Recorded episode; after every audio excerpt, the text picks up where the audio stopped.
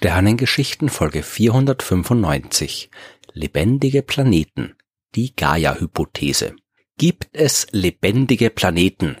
Und bevor jetzt irgendwelche Missverständnisse aufkommen, bin ich gleich mal der Spielverderber und sage Nein. Wir wissen, dass Lebewesen sehr, sehr klein werden können. Und wenn sie ganz winzig werden, dann verschwimmt die Grenze zwischen Leben und Nichtleben. Viren sind ein gutes Beispiel dafür. In gewisser Sicht sind diese Mikroorganismen lebendig, in anderer Hinsicht aber auch nicht. Die Biologie stimmt momentan noch halbwegs überein, dass man Viren nicht mehr zum Leben zählt, ist sich aber auch nicht wirklich einig, wie man Leben überhaupt exakt definieren soll. Wir wollen aber heute wissen, kann es ein Lebewesen geben, das so groß wie ein ganzer Planet ist? In der Science Fiction gibt sowas immer wieder, aber das ist eben Science Fiction. Was ist mit der Science? Keine Ahnung. Wie gesagt, wir wissen nicht, wie wir Leben exakt definieren sollen, aber vermutlich kann man ziemlich sicher davon ausgehen, dass es keine planetengroße Lebewesen gibt. Aber vielleicht kann es sich lohnen, einen Planeten in seiner Gesamtheit wie ein Lebewesen zu betrachten das jedenfalls hat sich der Chemiker, Mediziner und Physiker James Lovelock gedacht. 1965 war das. Da war er gerade dabei, für die NASA nach Methoden zu suchen, wie man Leben auf dem Mars nachweisen kann. Die Grundidee war damals, wie heute, dass man nach Auffälligkeiten in der chemischen Zusammensetzung der Atmosphäre sucht. Und die damals schon vorhandenen Daten haben gezeigt, dass die Atmosphäre des Mars in einem chemischen Gleichgewicht ist. Das heißt, sehr vereinfacht gesagt, äh, man schmeißt jede Menge Gase oder andere chemische Stoffe in ein abgeschlossenes System und lässt die dann miteinander reagieren. Und dann passiert was oder nicht. Und wenn nichts passiert, kann das daran liegen, dass halt nichts passiert, weil die Chemikalien nicht miteinander reagieren. Das ist aber nicht das, was hier gemeint ist, sondern dass bestimmte Reaktionen ablaufen und gleichzeitig auch bestimmte Gegenreaktionen, und zwar in beide Richtungen gleich schnell. Und während eine Reaktion einen chemischen Stoff verbraucht, wird er von einer anderen Reaktion im gleichen Maße nachproduziert.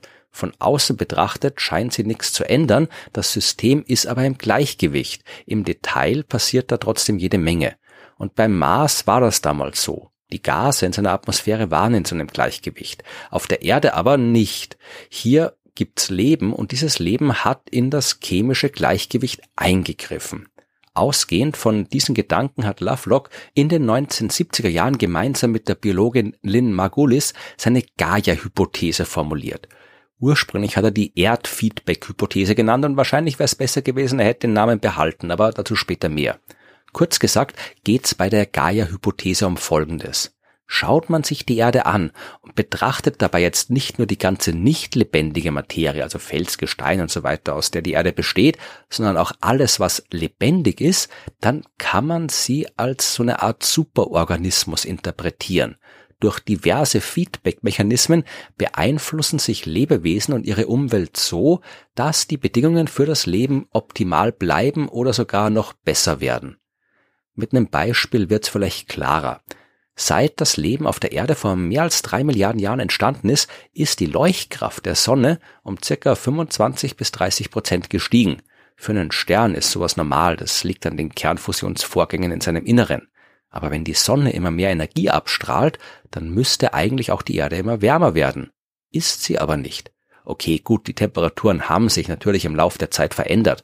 Es gab Eiszeiten, es gab Phasen in der Vergangenheit, wo es sehr viel wärmer war als heute aber prinzipiell ist die Temperatur innerhalb gewisser Grenzen konstant geblieben und nicht analog zur Leuchtkraft der Sonne angestiegen. Eine Möglichkeit, das zu erklären, ist die sogenannte Claw-Hypothese. Und die hat nichts mit dem englischen Wort für Klaue zu tun. Das Claw steht für die Namen der Leute, die sie entwickelt haben. Robert Charlson, James Lovelock, Meinrad Andre und Stephen Warren. C-L-A-W Claw. Und funktionieren tut das Ganze so. Algen im Meer produzieren unter anderem eine bestimmte Schwefelverbindung. Durch Bakterien und durch diverse chemische Prozesse im Meerwasser wird diese Verbindung verändert und ein Teil davon dampft langsam in die Atmosphäre ab.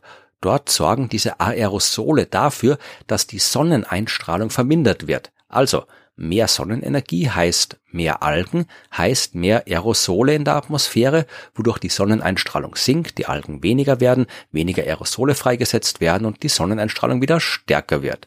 so hat man quasi einen Thermostat, der die Temperatur der Erde regelt und der funktioniert nur, weil es Lebewesen, also Algen, Bakterien und so weiter gibt.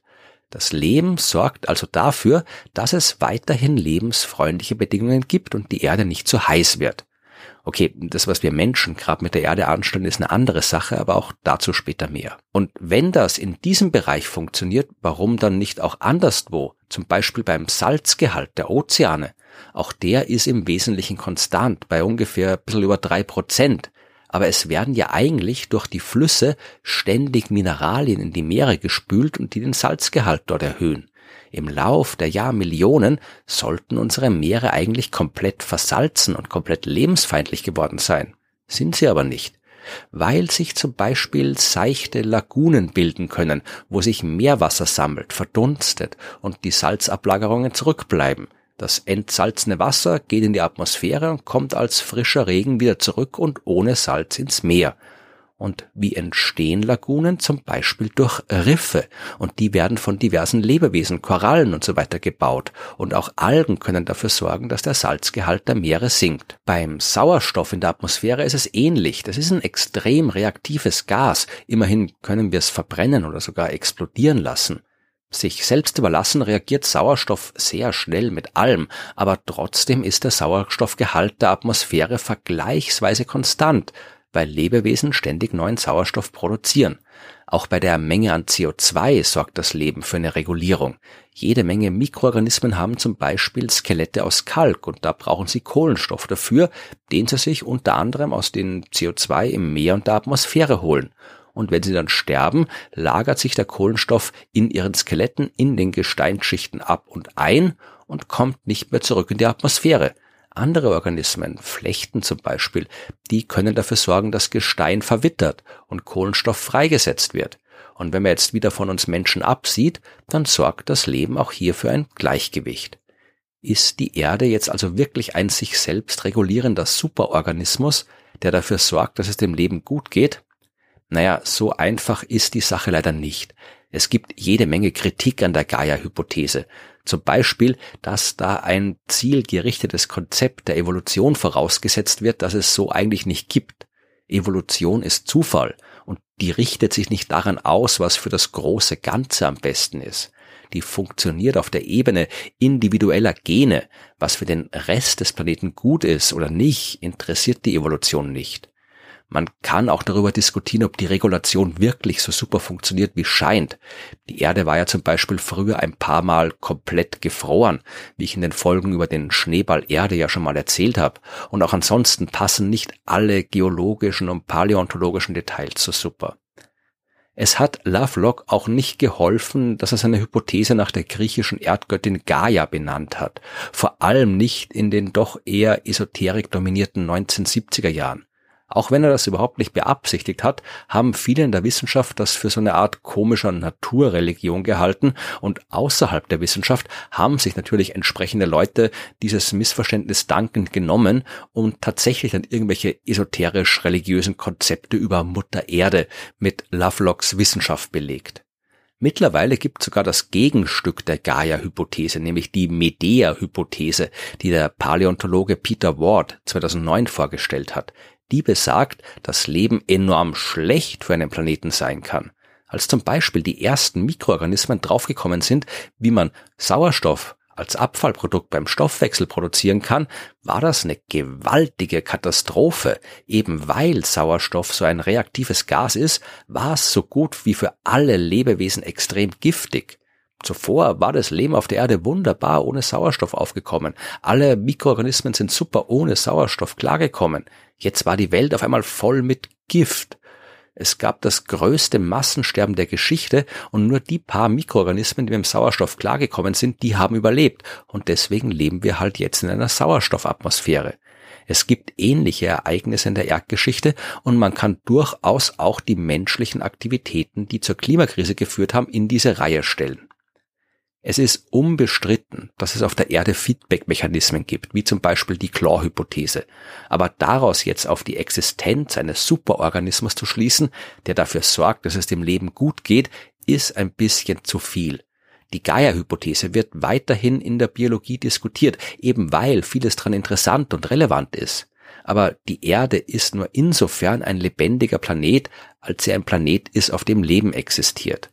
Und wenn wir die ganzen Feedback-Mechanismen besser verstehen, wenn wir wissen, wie Leben mit seinem Planeten wechselwirkt, dann steigt auch unsere Chance, irgendwo im All eine zweite Erde finden zu können.